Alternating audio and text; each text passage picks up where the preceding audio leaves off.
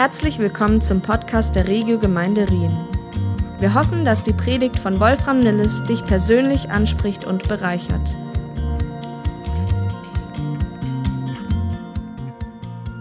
Schön euch zu sehen. Seid ihr aufnahmebereit für einen neuen Part von Upside Down? I hope you are. Wir machen Fortsetzung mit dieser Serie und in der geht es um Aussagen in der Bibel, die im ersten Augenblick irritieren. Da gibt es ja doch so einige in der Bibel, äh, die widersprüchlich und paradox klingen, die es nicht sind, aber die so klingen und die irgendwie auf dem Kopf stehen und dadurch unsere Aufmerksamkeit erregen. Und wir sehen das, wir lesen das, wir schauen das an und denken, äh, irgendwas, äh, es löst so ein äh, Hä aus. Hä? In Römer 12 da werden wir dazu aufgefordert, uns nicht mehr an den Maßstäben dieser Welt zu orientieren, sondern zu lernen, unser Denken zu verändern, umzudenken, anders zu denken. Wir sollen unseren Sinn erneuern, um dadurch umgestaltet und transformiert zu werden. Das griechische Wort an der Stelle heißt Metamorphose. Alle Theologie-affinen äh, Leute, die wissen das. Metamorphose, so ein schöner Begriff, den wir aus der Biologie kennen und ähnlich wie eine Raupe sich komplett verwandelt. Wenn du das Vorher- und Nachher-Bild siehst, da denkst du, meine Güte, was ist geschehen? Metamorphose. Und das möchte auch Gott, dass das einfach in unserem Leben geschieht. Und es geschieht dadurch, dass wir, es fängt bei unserem Sinn an, dass wir umgestaltet werden, dass wir lernen, anders zu denken. Und dann heißt es, werden wir den Willen Gottes immer besser erkennen können. Also, Gott möchte Metamorphose.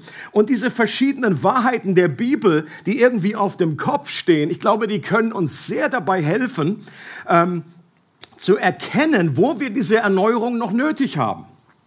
Denn die Tatsache ist, dass uns die Aussagen der Bibel nur deshalb verkehrt herum erscheinen, weil die Maßstäbe dieser Welt uns geprägt haben. Okay? Und das hört nicht in dem Moment auf, wo du zu Jesus kommst. Wo du Christ bist, ist nicht alles irgendwie gleich super upside down und alles ist easy. Kein Problem mehr. Sondern das ist irgendwie ein langsamer Umgestaltungsprozess, der auch nie aufhören wird, der nie in Perfektion äh, passieren wird. Aber trotzdem möchte Gott, dass wir lernen, jetzt mehr und mehr seine Werte, seine, wie, wie sein Reich irgendwie beschaffen ist. Das möchte er, dass wir das verstehen. Diese Welt fliegt kopfüber. Das ist ein Bild, was wir immer wieder benutzt haben. Wir sind einfach vielleicht, je nachdem, wann du zum Glauben gekommen bist, ähm, äh, schon genügend in deinem Leben kopfüber geflogen. Das war für dich irgendwie normal. Und dann, wenn wir zum Glauben kommen, da dreht sich mal grundsätzlich etwas in unserem Wertevorstellungen, in unserem äh, Weltbild. Und dann geht es darum, wesentlicher Teil unserer Nachfolge Jesu ist, dass wir an der Stelle umkehren und lernen, richtig rumzufliegen. Und wir schauen uns heute einen Abschnitt an aus 1. Korinther 1, die Verse 18 bis 25. Und da sagt Paulus, mit der Botschaft von Kreuz ist es nämlich so. In den Augen derer, die verloren gehen, ist sie etwas völlig Unsinniges. Für uns aber, die wir gerettet werden, ist sie der Inbegriff von Gottes Kraft. Nicht umsonst heißt es in der Schrift, und hier zitiert er jetzt aus dem Buch Jesaja, die Klugen werde ich an ihre Klugheit, an ihrer Klugheit scheitern lassen. Die Weisheit derer, die als weise gelten, werde ich zunichte machen. Also das Originalton von Gott. Die Klugen werde ich an ihrer Klugheit scheitern lassen. Die Weisheit derer, die als weise gelten, werde ich zunichte machen. Und dann geht Paulus weiter. Wie steht es denn mit Ihnen, den Klugen, den Gebildeten, den Vordenkern unserer Welt? Hat Gott die Klugheit dieser Welt nicht als Torheit entlarvt? Denn obwohl sich seine Weisheit in der ganzen Schöpfung zeigt, hat ihn die Welt mit ihrer Weisheit nicht erkannt. Deshalb hat er beschlossen, eine scheinbar unsinnige Botschaft verkünden zu lassen, um die zu retten, die daran glauben. Die Juden wollen Wunder sehen. Die Griechen fordern kluge Argumente. Wir jedoch verkündigen Christus, den gekreuzigten Messias. Für die Juden ist diese Botschaft eine Gotteslästerung und für die anderen Völker völliger Unsinn. Für die hingegen, die Gott berufen hat, Juden wie Nichtjuden, erweist sich Christus als Gottes Kraft und Gottes Weisheit. Denn hinter dem scheinbar so widersinnigen Handeln Gottes steht eine Weisheit, die alle menschliche Weisheit übertrifft. Gottes vermeintliche Ohnmacht stellt alle menschliche Stärke in den Schatten. Und um das wie zusammenzufassen auf ein, äh, eine Aussage von dieser Upside-Down-Wahrheit habe ich es so formuliert. Gottes törichte Weisheit. Das ist die Überschrift von dieser Predigt. Gottes Törichte, und da ist irgendwie eben töricht für, für viele Menschen, aber es ist Gottes Weisheit, die aber oftmals so töricht, so absolut komisch daherkommt. Und äh, die Message-Bibel übersetzt dieses Zitat, den Anfang von diesem Zitat aus Jesaja folgendermaßen. Ich werde die konventionelle Weisheit auf den Kopf stellen. Upside down. Das ist, was Gott angekündigt hat, schon im alten Bund und was im neuen erst recht einfach sich entfaltet hat. Und die Frage ist, warum schreibt Paulus das überhaupt an die Korinther? Das ist ziemlich am Anfang des Briefes und man, wenn man das nur so liest, dann denkt man, meine Güte, Paulus, du hast ja Probleme, du bist einfach wieder Junge, Junge da in einem Gefängnis ähm, oder wo auch immer er geschrieben hat. Äh, aber interessanterweise hat das einen ganz, ganz praktischen äh, Grund, warum er das überhaupt schreibt nachdem er ganz am Anfang des Briefes gesagt hat, dass er Gott immer wieder für die Gnade in der Mitte äh, von den Korinthern, der korinthischen Gemeinde dankt, dass sie so reich von Gott beschenkt wurden und dass sie durch das, was Jesus getan hat, zu Heiligen geworden sind, muss er seinem Herzen aber auch direkt im Anschluss daran etwas Luft machen, weil er nämlich mitbekommen hat, dass es in der Gemeinde Streitereien, Uneinigkeiten und Spaltungen gab. Soll es ja geben.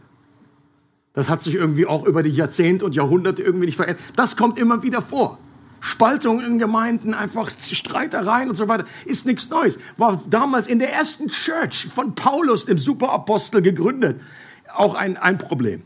Und Paulus finde ich immer so spannend, dass er nicht einfach nur sagt, jetzt hört einfach mal auf, geht's eigentlich noch bei euch, sondern er, er bringt das Evangelium rein. Er macht eine Wurzelbehandlung. Er kümmert sich jetzt nicht nur um, um, um die Früchte, sondern sagt, wenn ich die Wurzel verändere, dann gibt es eben auch andere Früchte.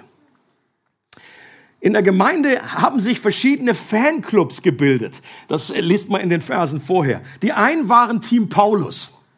Das war ja immerhin ihr geistlicher Vater, der die Gemeinde gegründet hat. Vielleicht nicht der größte aller Redner und live keine so wahnsinnig beeindruckende Erscheinung. Hab ich schon mal gesagt. Körperlich hat, war der schon sehr lediert. Ähm, der, der, der sah jetzt nicht so irgendwie so groß als Superapostel aus und hatte schon viele Schrammen eben von den ganzen Verfolgungen, was er durchgemacht hat, von den Foltern, von den Gefängnissen, Schiffbruch und so weiter. Äh, aber dafür voller Weisheit in seinen Briefen. Also die waren, die, die, sagt, ey, Paulus ist unser Man, das ist unser Man. Die anderen waren Team Petrus. Petrus, Petrus war noch ein ganz anderes Kaliber. Meine Güte, Petrus war der Superapostel, der hat doch persönlich die Schlüssel bekommen von Jesus. Er hat gesagt, du bist der Fels. Und Paulus äh, mit seinen Oberhänden. Aber Petrus, ja gut, der hatte auch irgendwie äh, kleine Schramme abbekommen, als er Jesus verraten hat. Aber Jesus hat ihn ja wiederhergestellt. Und außerdem, Petrus hat Menschen mit seiner Gegenwart, mit seinem Schatten geheilt. Ich meine, das ist cool. Das ist mal ein Apostel. Ich bin Team Petrus. Und dann, dann gab es noch Team Apollos. Was, was, der, der war offenbar ein genialer Redner und Rhetoriker. Der konnte Menschen in der Wüste einen Staubsauger verkaufen. Der hat einfach nur geredet und da waren Leute hingen an seinen Lippen und sagen, oh ja, ja, lass mich kommen zu Jesus. Das ist mein Apostel. Und dann waren auch andere im Team Jesus. Man denkt ja manchmal, ja gut, das sind die, die richtig, im richtigen Team sind. Aber ich glaube, Paulus meint das nicht. Das war ein überfrommes Team. Das waren die, die gar keine menschliche Leiter mehr brauchten, sondern einen direkten Draht zu Jesus hatten. Nach dem Motto, komm, jetzt brauchen wir keinen Apollos, Paulus, Petrus, Schatten, Schatten, Schatten. Ich habe Jesus. Das waren die ganz Geistlichen, die beim Gehen den Boden nicht berührt haben. Die schwebt und so. Das waren die Pneumatikoi, wie das Paulus in Griech, äh, dann in Korintherbrief noch weiter. Sie fanden es überhaupt mühsam, dass sie überhaupt noch einen Körper hatten, weil sie waren schon geistlich entrückt. Und das waren auch diejenigen, die die Gäste am Sonntag beim Begrüßungsteam in Sprachen begrüßt haben.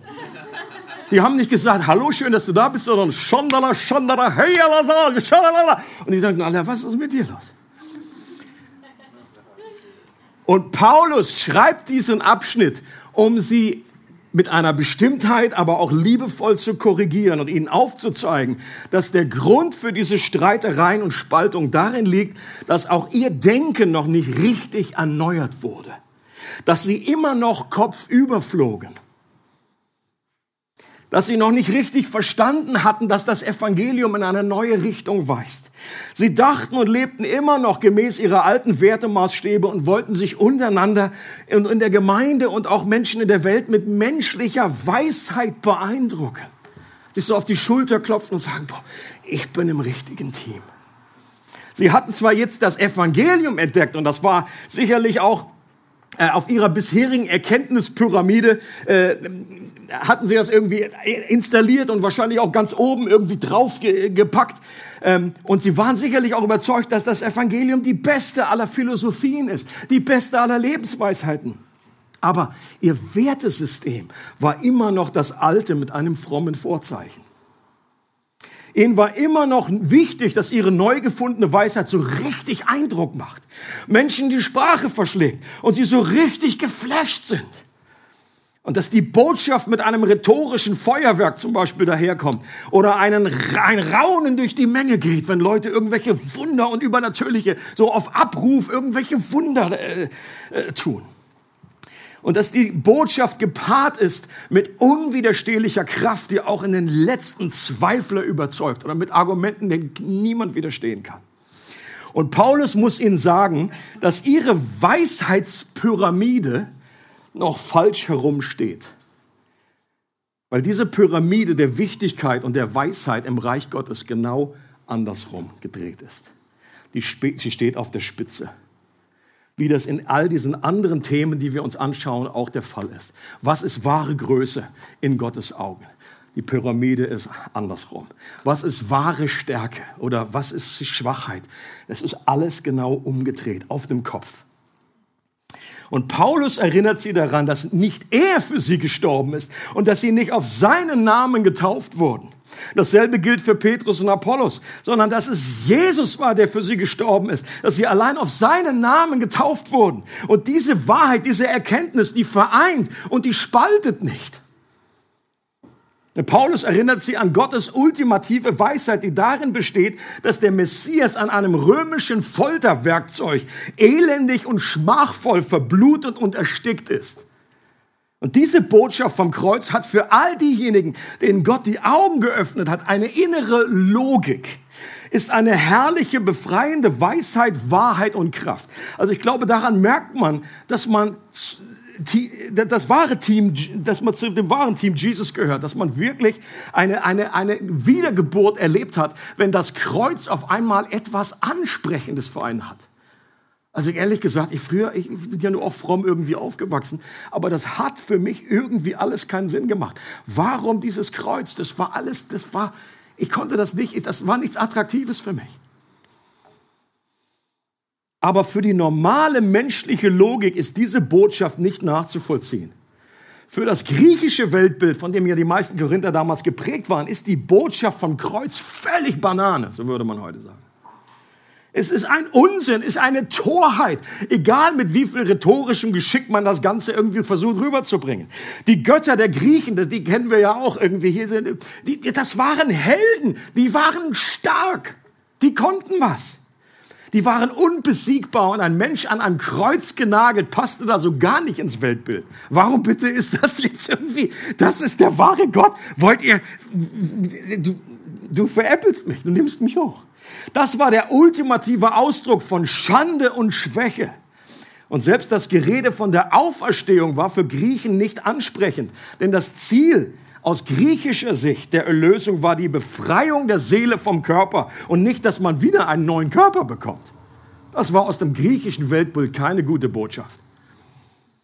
Für das jüdische Weltbild war ein gekreuzigter Messias eine der schlimmsten Gotteslästerungen, die du dir vorstellen konntest damals.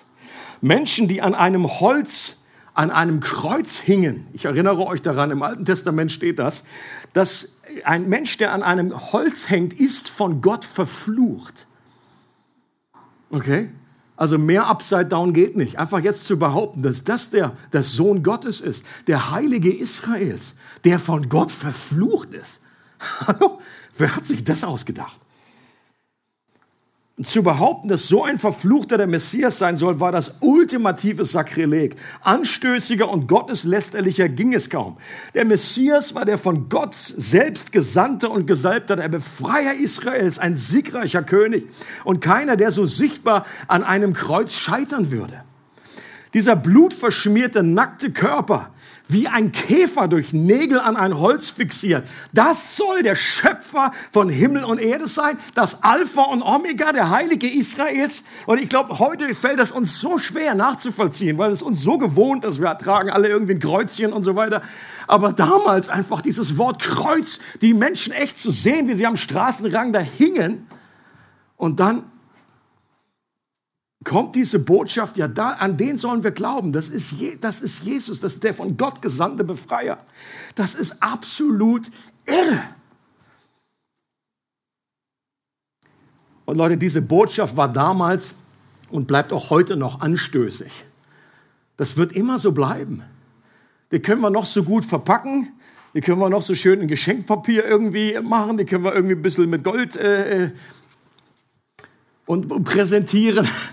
Aber es ist auch heute noch so. Warum? Weil diese Botschaft auch heute noch das Wertesystem und die Weltanschauung der Menschen einfach total über den Haufen schmeißt. Weil immer noch die Botschaft letztendlich ist, da ist jemand, der Anspruch auf den Thron deines Herzens hat. Da ist ein König. Und wir alle, wir Menschen, egal wo, wann du geboren bist, 500 vor Christus oder im ersten Jahrhundert oder heute, wir wollen nicht, dass da jemand anders als wir selber auf dem Thron unseres Herzens sitzen. Und deswegen wird das immer eine gewisse Anstößigkeit haben. Und Paulus sagt, dass das auch von Gott genauso gewollt ist. Hier nochmal das, äh, was wir gerade gelesen haben. Hier heißt es, deshalb hat er beschlossen. Äh, Elberfelder übersetzt, es hat Gott wohlgefallen eine scheinbar unsinnige Botschaft verkünden zu lassen, um die zu retten, die daran glauben. Und jedes Mal, wenn ich das lese, frage ich mir die Frage, es hat Gott wohl gefallen, gefällt es mir auch?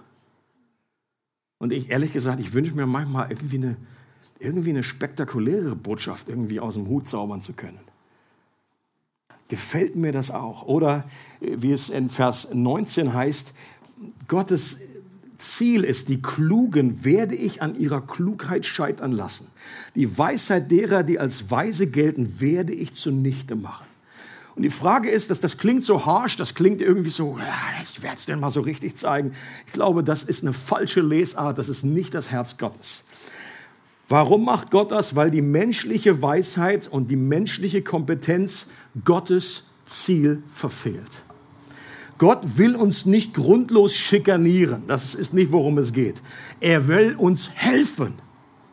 Er liebt Menschen und er will sie zu sich bringen. Aber er weiß ganz genau, wir leiden alle an einem Syndrom. Und ich nenne das gerne das Fregattvogel-Syndrom.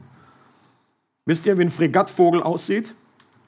Das sind die Vögel, gerade da, bei den Vögeln sind es nur die Männer, die ähm, so einen Kehlsack haben. Der ist so rot und der plustert sich auf.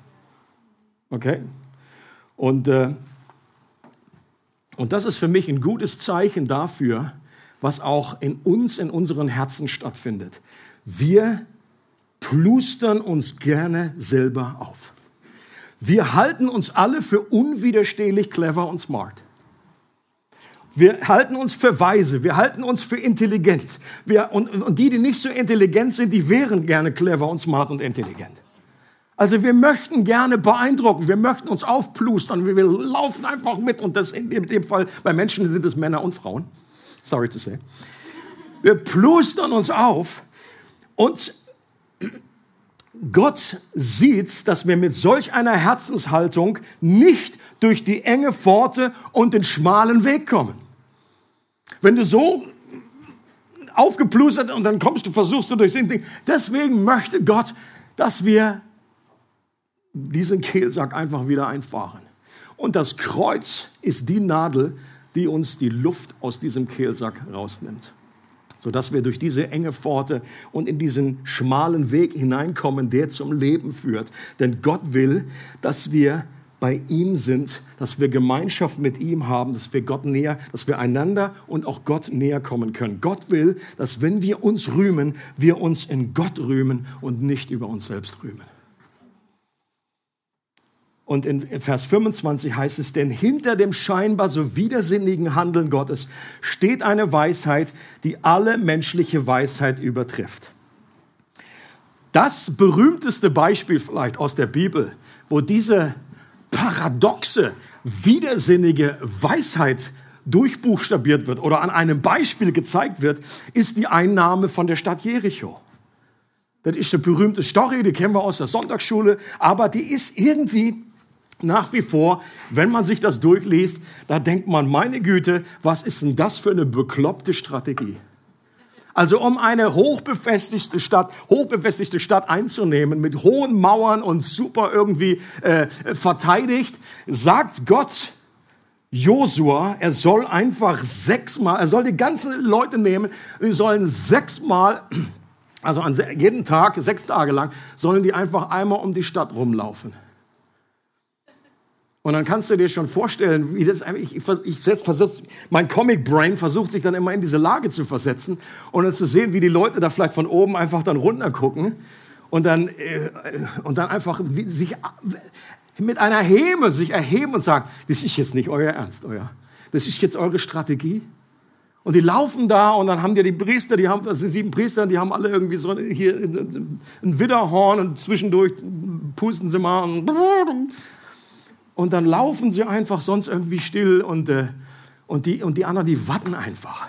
Und ich bin mir auch über, ich bin auch sicher, dass es nicht nur die Einwohner von Jericho waren, die einfach komisch geguckt haben, sondern auch viele von den Israeliten. Ich glaube, die haben irgendwie auch an dem, an dem Verstand und an dem Gehirn von Josua gezweifelt. Ich glaube, Josua hat zwischendurch selber gezweifelt. Am ersten Tag vielleicht noch irgendwie so, das wird ja richtig, so, und dann am zweiten Tag und dann am dritten Tag und dann irgendwie die Leute alle, Josua, ist alles klar bei dir? Immer noch die Überzeugung, oder sollen wir jetzt mal die Waffe rausholen? Nee, ist gut, einfach weiterlaufen, weiterlaufen. So, erster Tag, zweiter Tag, dritter Tag, vierter Tag, fünfter Tag, sechster Tag. Am siebten Tag sollten sie einfach siebenmal rumlaufen. Noch besser, super. Ja, jetzt, wenn es jetzt nicht einfällt, ja? Und sie wussten ja auch nicht, was passiert irgendwie. Ich glaube, das, das, das war vorher nicht äh, klar. Aber Gott hat vorher gesagt, ich habe die Stadt dir schon gegeben. Äh, ist, schon, ist schon erledigt. Und so, hä? So, und dann sollten sie einfach dann mal richtig noch anhalten, pusten, noch mal so Widerhorn, so richtig. Und die oben wieder, boah, jetzt haben wir richtig Angst. Mann, Mann, Mann, jetzt haben sie mal richtig ins Horn geblasen. So, und dann sollten sie einfach noch mal das ist ja die, die, die Entsprechung zu, zu Worship heute. Dann sollten sie mal richtig ein Siegesgeschrei machen. So, yay, God uh, loves us, he's strong. Und die Leute irgendwie, Alter, geht aus der Sonne, bestellt eine Pizza, macht irgendwie was, aber kommt hier mit Waffen wieder oder sonst wird das nichts. Und dann, Wunder aller Wunder, geschieht das, was kein Mensch jemals gedacht hat. Gottes absolut die törichte Weisheit. Diese Stadt fällt ein und die haben den Sieg. Leute, und das ist so ein gutes Beispiel für das, was auch heute, was wir erleben, wo einfach Gott möchte heute durch Gemeinde sein Reich ausbreiten. Und wir sitzen hier auf, wir sind manchmal, ja, wir blasen hier auch so ein bisschen, äh, Aerophon, da, machen Worship und von außen denkt man mal, okay, das jetzt soll jetzt die Welt retten, ja. Das ist jetzt das, was wir brauchen hier. Warum haben wir nicht größere Probleme? Und Gott sagt genau das. Wird die Welt retten. Gottes törichte Weisheit.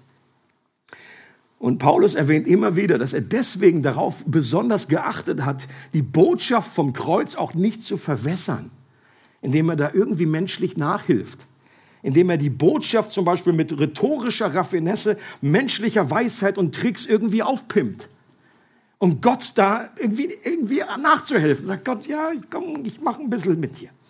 Und wozu das führen kann, ist, dass der Glaube der Zuhörer auf Menschenweisheit beruht, das sagt Paulus, und nicht auf der Kraft Gottes. Das erste ist Sand und verhebt nicht, das zweite ist Fels und ist stabil. Und in der Gefahr stehen wir auch heute noch, dass wir irgendwie nachhelfen wollen. Es ist sicher gut, wenn wir neue und kreative Wege finden, wie wir die Botschaft des Evangeliums verpacken und auch zeitgemäß präsentieren. Da ist nichts gegen einzuwenden. Aber so manche Strategie erinnert mich dann doch eher wieder an weltliche Verkaufstechniken wo wir dann irgendwie ganz neue Ideen haben. Wir sagen, oh, ja, wir mich einfach mit dem Flugzeug und aus abwerfen. Einfach ein bisschen mehr, größer das Ganze. Und ich entdecke auch in mir immer wieder Neigung und das Verlangen, Menschen zu beeindrucken mit unwiderstehlichen Argumenten, wo man dann einfach sich zusammensucht und sagt, boah, Alter, wenn dies jetzt nicht, das ist der Winner, das ist der Winner.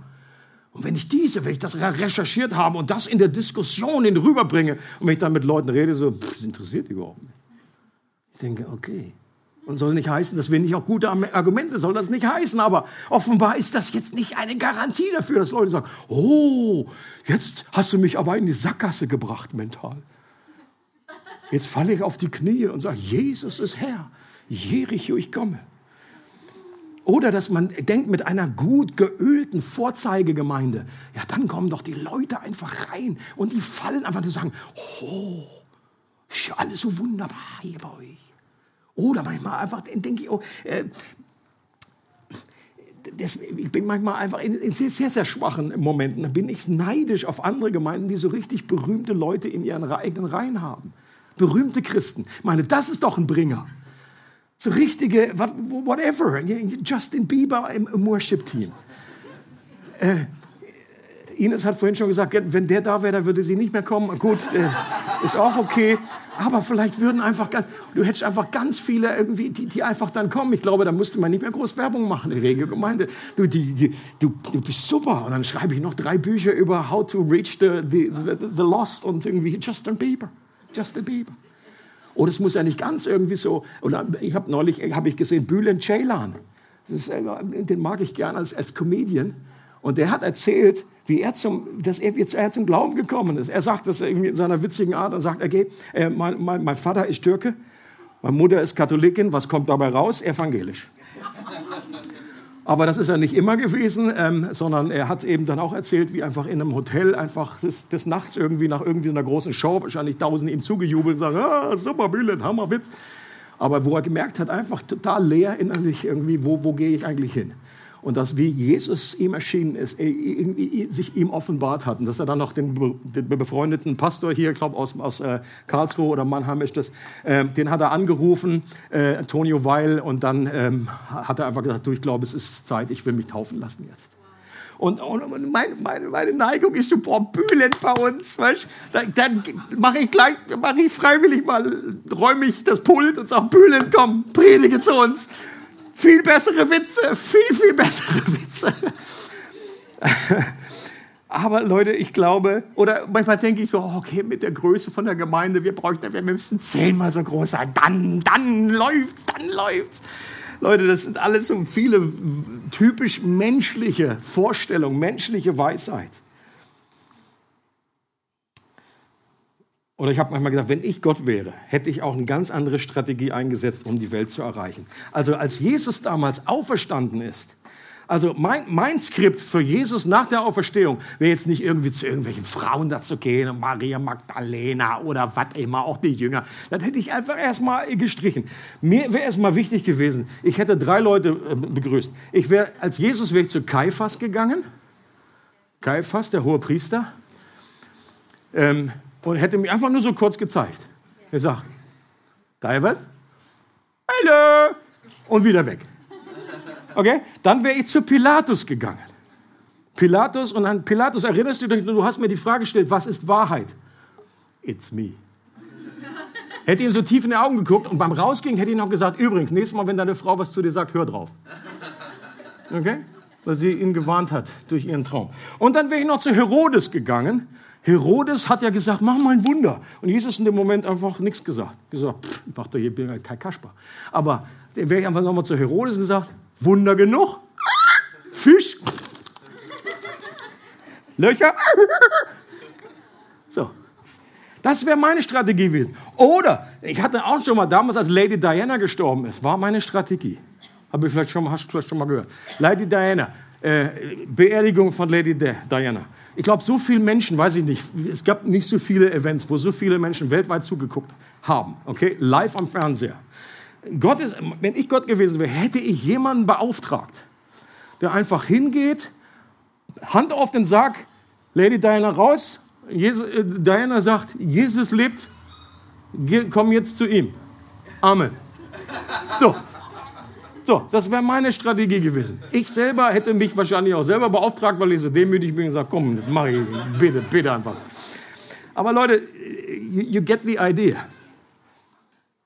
Offenbar ist das nicht ganz Gottes zentrale Strategie. Äh, ein paar Verse weiter sagt Paulus, seht euch doch einmal in euren eigenen Reihen um, Geschwister, sagt er äh, zu den Korinthern. Was für Leute hat Gott sich ausgesucht, als er euch berief? Es sind nicht viele kluge und gebildete darunter. Das heißt nicht, dass es keine klugen und gebildeten gibt. Nicht viele. Aber das ist jetzt nicht Gottes zentrale Strategie, einfach nur mit äh, Intelligenz und da. Äh. Wenn man nach menschlichen Maßstäben urteilt, nicht viele Mächtige, nicht viele von vornehmer Herkunft. Was in dieser Welt unbedeutend und verachtet ist und was bei den Menschen nichts gilt, das hat Gott erwählt, damit ans Licht kommt, wie nichtig das ist, was bei ihnen etwas gilt. Und manchmal denke ich auch, wir sind jetzt im neuen Bund, sind wir der Tempel Gottes. Und da frage ich mich, okay, im Alten Testament hat das irgendwie so einen Aufbau gehabt. Da war am Anfang nur das kleine Zelt, dann war eine richtige Stiftshütte, dann war ein richtiger Tempel, der hat was hergemacht. Und dann kam Jesus, der vollkommene, perfekte Mensch. So, und dann in der Apostelgeschichte die Gemeinde. Da denke ich, meine Güte, meine Güte, Gott, hast du da keinen Fehler gemacht? Wir sind jetzt die Repräsentation Gottes. Wir so voller Risse und natürlich sind wir heilig gesprochen, aber wir sind immer noch so, so ein komischer Haufen, so ein heiliger Haufen mit unseren Unzulänglichkeiten, mit unseren Sünden, mit unseren ganzen Dingen. Was ist denn das für eine Strategie? Das ist völliger Blödsinn.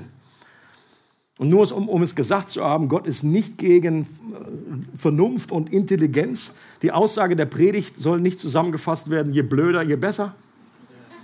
Gott selbst hat uns ein Hirn gegeben und das dürfen und sollen das auch einschalten. Wir sollen Gott auch mit unserem ganzen Verstand lieben, heißt es. Aber es gibt einen Unterschied zwischen menschlicher Torheit und der göttlichen Torheit. Das Problem tritt vor allem da auf, wo wir uns ohne Verbindung zu Gott in falscher Weise auf unseren Verstand verlassen und unser Verstand zum Gott erheben und Gott selbst nicht mehr geehrt wird und in der Bedeutungslosigkeit verschwindet. Letzte Bibelvers, den wir uns anschauen, Sprüche 2, fasst das gut zusammen. Vertraue auf den Herrn mit deinem ganzen Herzen und stütze dich nicht auf deinen Verstand. Auf all deinen Wegen erkenne nur ihn, dann ebnet er selbst deine Pfade. Sei nicht weise in deinen Augen, fürchte den Herrn und weiche vom Bösen. Das ist Heilung für deinen Leib, Labsal für deine Gebeine.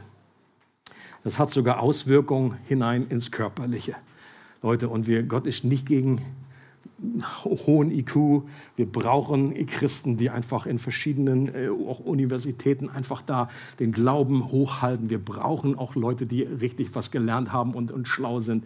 Aber die zentrale Strategie, wie Gott Menschen erreicht, sind durch ganz einfach normale Menschen, durch menschliche Schwachheit.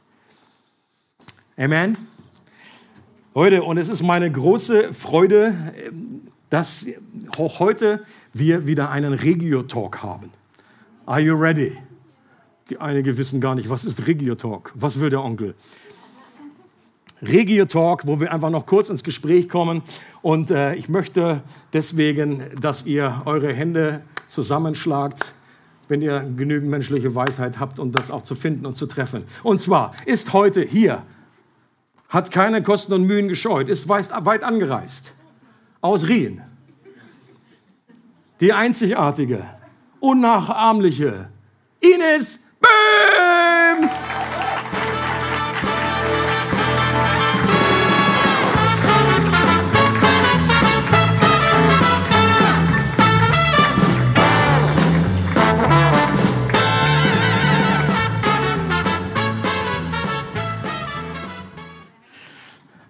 Hallo Ines. Hallo.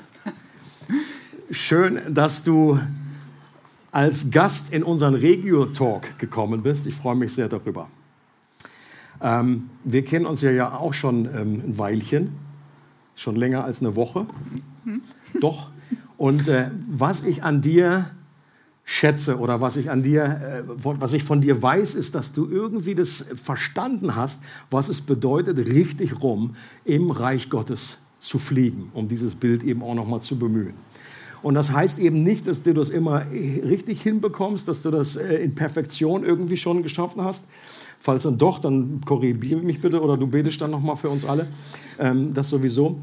Aber dass du eben, auch wenn du merkst, jawohl, das ist, du bist wieder irgendwie in deiner alten Default-Einstellung, dass du das dann korrigierst. Okay?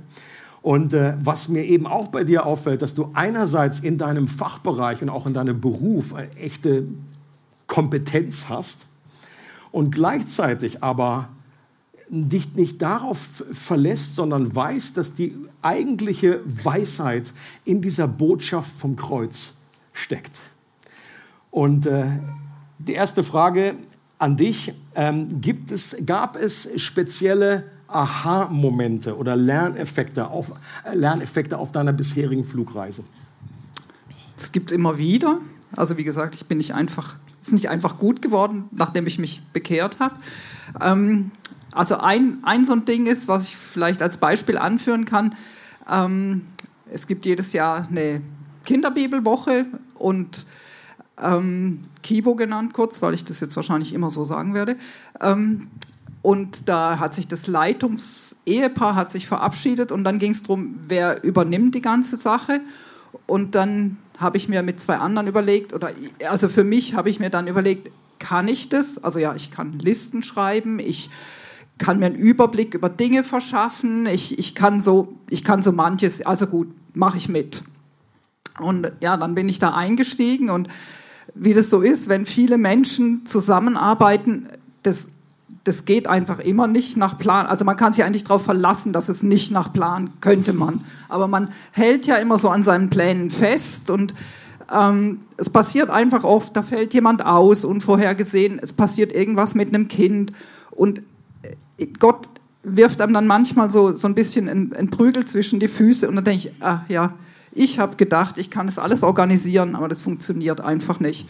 Und ich muss mich wirklich auf ihn verlassen. Und gerade die Kivo ist so ein, so ein Fall, wo man das immer wieder merkt, dass, dass Gott da dahinter steht. Und also es sind schon Leute ausgefallen, wo ich ja, jetzt, jetzt fällt das Theater aus oder sowas. Und dann hat sich jemand gefunden, der den Part übernommen hat. Oder also es gab immer für wesentliche Dinge gab es wieder Ersatz oder ja auch im Beruf, wenn, wenn ich eine Anfrage kriege, zu irgendeinem Thema was zu schreiben, dann überlege ich mir vorher, hm, das kann ich, das kann ja, hm, okay, kann ich machen, Auftrag nehme ich an. Und dann auf halber Strecke stelle ich fest, ja, dieser eine Interviewpartner steht überhaupt nicht zur Verfügung, der ist nicht erreichbar oder irgendwas. Und dann, dann muss ich einfach immer Gott bitten, ja, jetzt musst du hier die Lösung aus dem aus der Nichtlösbarkeit finden und mhm. es ist eigentlich immer so, er findet die Lösung und mhm. das macht mich immer so demütig, dass dass es nicht von mir abhängt, sondern dass schlussendlich wirklich er derjenige ist. Hm. Wo siehst du denn bei dir selber oder eben auch in der Gesellschaft heute die, die größten Gefahren, dass man einfach wieder so in dieses alte Denken und die alten Muster zurückrutscht? Ja, ich glaube, wir, wir, sind da so ein bisschen wie die Griechen. Wir, wir verlassen uns auf Stärke, oder? Und ja, ich, also ein Beispiel zum Beispiel ist, wenn wir wenn wir krank werden, dann denken wir, ja, wir gehen zum Arzt und dann ist wieder alles gut. Aber so ist es nicht wirklich. Das Leben ist einfach anders. Oder die Pandemie hat es auch gezeigt. Die hat wirklich unsere Welt so ein bisschen auf den Kopf gestellt und hat, hat manche Dinge so ans Licht gebracht, die wir, die wir nicht so erwartet haben. Wir haben festgestellt, dass wir von, also dass Leute ganz unterschiedliche Weltanschauungen haben eigentlich oder Anschauungen von, wo ich denke, also das ist doch ganz klar, ist wissenschaftlich erwiesen, aber das sehen andere Leute komplett anders. Und ja, es ist einfach so und damit muss ich mich, damit, damit muss ich klarkommen und ja, wir können uns ähm, darauf einstellen. Oder ein anderes Thema eben so Wissenschaft ist, was weiß ich, die Evolutionsbiologie, da streiten sich auch die Wissenschaftler und, und die einen sind der Meinung, die anderen sind der anderen Meinung und schlussendlich muss ich sagen, ja, ein großer Teil davon, es ist nicht beweisbar, weil es sind ja Dinge, die in der Vergangenheit stattgefunden haben. Ich kann es jetzt nicht mit Experimenten beweisen, das ist Weltanschauung. Mhm. Und da sehe ich wirklich, dass, ja, dass wir das klarstellen müssen. Mhm. Und, und da sehe ich uns auch in der, dass es Probleme geben kann einfach. Ja, ich, ich finde auch, wir sind ja auch, man sagt ja, wir, wir leben in diesem Informationszeitalter. Und das ist ja einfach, ich glaube, das, das, das gab es ja auch noch nie, dass wir irgendwie, die meisten von uns in der Hosentasche durch Smartphones irgendwie Zugang haben zu endlosen Informationen. Und gleichzeitig zeigt sich, dass Leute aber irgendwie nicht viel glücklicher durch, dass die Ehe besser gelingt, dass man dadurch irgendwie, und für manche, gerade die Wahrheitsfrage zeigt sich für mich eben auch, da kannst du einfach durch die Informationen so viele unterschiedliche Rabbit Holes reinkommen und, und Verschwörungstheorien, dass es eben die, die Frage ist, und ich glaube, das, was die Bibel als Weisheit bezeichnet, ist eben als etwas anderes als Information. Weisheit ist irgendwie die Art und Weise, wie man Informationen richtig zueinander zuordnet ja. und wirklich im Leben irgendwie auch anwendet. Äh, was hilft dir denn persönlich irgendwie auf Kurs zu bleiben, wenn du auch merkst irgendwie, okay, jetzt bist du vielleicht wieder in Schieflage geraten? Ja, also ich glaube, meistens ist so der, der Punkt, wenn ich, wenn ich fliege und dann kommen irgendwelche Turbulenzen, dann merke ich, oh, jetzt muss ich ganz dringend wieder mal mit Gott sprechen. Und eigentlich probiere ich, die Turbulenzen zu vermeiden. Ich, also ich bemühe mich jeden Morgen, mit Gott einfach zu besprechen oder ihn zu fragen, was ist heute dran, was ist wichtig. Und, und ich sage ihm einfach, was, was mir schon mal stinkt für den Tag. Und, ähm, und ja, dann kommen wir meistens irgendwie zu einem Plan. Aber dann kann es gut sein, am Mittag, da mache ich irgendwas, weil ich einfach auf Autopilot bin und dann kommt eine Turbulenz und denke ich, äh, ja, da war was, muss ich mal wieder dran denken. Genau, und ganz wichtig ist mir auch die Gemeinschaft. Also ich finde, das ist ganz wesentlich, dass wir uns unter Christen austauschen, dass wir im Gottesdienst sind, in einer Connect-Gruppe, in einem Team und immer wieder hören, ja, was hat er zu sagen? Was, und ich meine, da helfen mir andere Christen auch ganz arg dazu, immer mal wieder mich auf Spur zu bringen. Hm. Ähm, du hast ja selber auch, das hat damals in der Pandemie auch angefangen, dass du, ähm, hatten wir mal so mehrere Zoom-Gebetsgefäße. Das hast du noch mal gerade weitergezogen. Vielen Dank auch an der Stelle. Und kleiner Werbeblock. Ähm, genau. Dürfen gerne da noch mehr noch, teilnehmen. Da ist noch Platz, ein oder zwei. äh, Freitag 7.30 Uhr. Um 7.30 Uhr, ja. Und ich glaube, das ist genau, das Gebet ist letztendlich wie ein äh, eine Hilfe, um äh, bei dem Flug zu kalibrieren. Äh, immer wieder, wie oft geht es mir auch so während des Tages, dass ich denke, meine Güte, jetzt habe ich eine Entscheidung getroffen, weil ich einfach überzeugt bin, ja, das weiß ich und so. Noch nicht mal Gott gefragt, noch nicht mal gebetet und einfach äh, Gebet bringt zum Ausdruck, wir sind abhängig, Gott, wir möchten nicht meine schlauen Ideen, sondern wir möchten deine Ideen, Gott. Und die sind manchmal eben sehr anders. Was wünschst du dir für, für dich selber und für unsere Gemeinde in Bezug auf äh, diese törichte Weisheit Gottes? Ja, dass wir das, also, dass wir das Törichte erkennen und annehmen können, dass wir, dass wir einfach sagen, ja, ist töricht, aber ich laufe jetzt einfach sechsmal um diese Stadt rum, auch wenn, wenn Gott das sagt. Also jetzt zum Beispiel im Ministry-Team haben wir schon, wir hören ja oft, was Gott der Gemeinde mitteilen möchte oder so. Und da kamen schon wirklich, also muss ich ehrlich sagen, hirnverbrannte Hinweise. Und es gab es schon ganz oft, dass wenn wir diese geteilt haben, dass es plötzlich Sinn gemacht hat. Und ja, ich möchte euch ermutigen, auch selber immer zu hören, was Gott zu euch sagt und auch wenn es keinen Sinn macht, einfach mal der Sache nachzugehen und vielleicht nochmal nachzufragen, hey, was hast du jetzt vor? Und oft sagt Gott dann was, wenn wir tatsächlich noch mal nachhören. Super, vielen Dank, Ines. Würdest du für uns noch beten? Wir haben nachher auch noch Gelegenheit und Zeit, einfach auch in der Ministry-Zeit füreinander ganz konkret zu, zu beten. Aber bete doch für uns als ganze Church, dass wir äh, als Gemeinde irgendwie auch, äh, wir sind auch als Leiterschaft irgendwie dran und sagen, Gott, wie geht's weiter? Was sind einfach die, so, so viele Dinge, gute Dinge, die man machen könnte, aber wir wollen einfach wissen, Gott, was ist dein Plan? Und wenn das irgendwie schräg klingt oder wir möchten nicht selber uns irgendwie was aus den Fingern saugen, sondern möchten Gottes Wege gehen. Ich glaube, jeder hat in seinem Leben irgendwie einen Punkt, wo er dran steht, Gott und Weisheit braucht. Bete doch gern für uns, dass diese törichte Weisheit bei uns, dass wir da auf Empfang schalten. Ja, Vater im Himmel, ich danke dir, dass du ein Gott bist, der, ja, der nicht ist, wie, wie wir Menschen sind, weil auf uns Menschen kann man sich wirklich nicht immer verlassen. Und ich danke dir, dass du ein Gott bist, der wirklich als feste Säule dasteht, auf den wir uns verlassen können.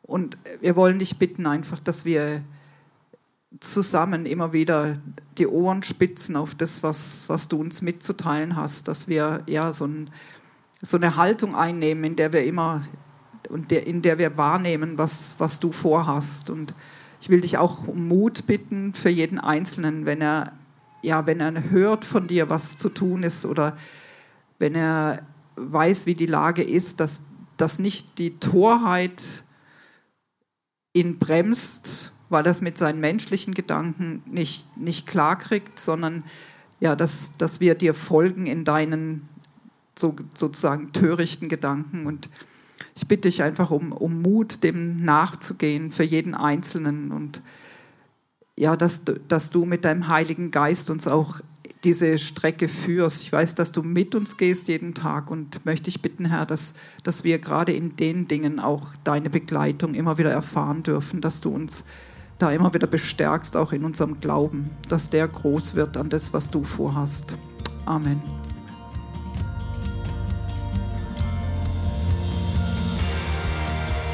Es freut uns, dass du heute zugehört hast. Für weitere Predigten, Informationen und Events besuche unsere Gemeindewebseite www.regiogemeinde.ch.